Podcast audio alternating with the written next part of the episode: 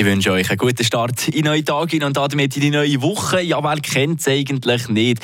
Schon fast ein obligat in dieser Weihnachtszeit, wo wir uns gerade aktuell befinden, dass man da gützeln. Ja, Zimmersterne, Spitzbuben, Mailänderli und Aniskrebeli. Aber von wo kommt der Brauch eigentlich? Leandra Varga hat sich da für uns schlau gemacht.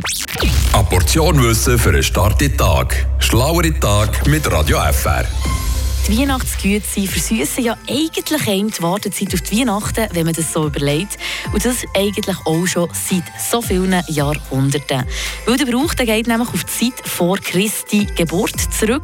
Für das Fest zur Wintersonnenwende haben die Germanen sogenannte Opferbrot hergestellt, aus denen sich dann das Weihnachtsbrot entwickelt hat.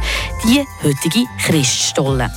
Wer sich jetzt eigentlich fragt, was ist eigentlich ein Christstollen, das ist ein brotförmiger Kuchen aus schwerem Hefefeinteig. Dort kann man auch Trockenfrüchte und andere Füllungen, wie zum Beispiel Marzipan oder Mohn. Die aber herzustellen ist eine kostspielige Sache, darum haben weniger wohlhabende Familien Güte backen. Im Idealfall isst man aber die letzten an den Weihnachtstagen.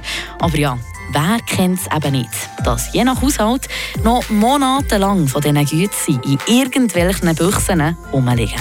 Frische